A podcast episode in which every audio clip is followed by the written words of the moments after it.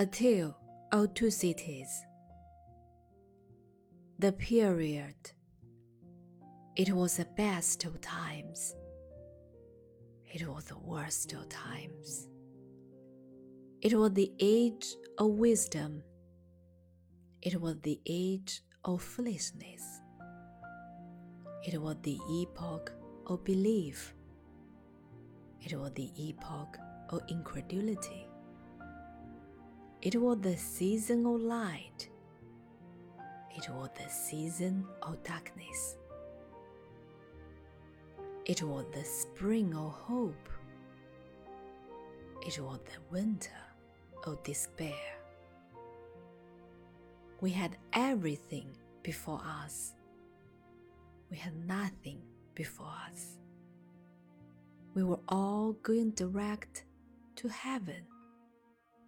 We were all going direct the other way.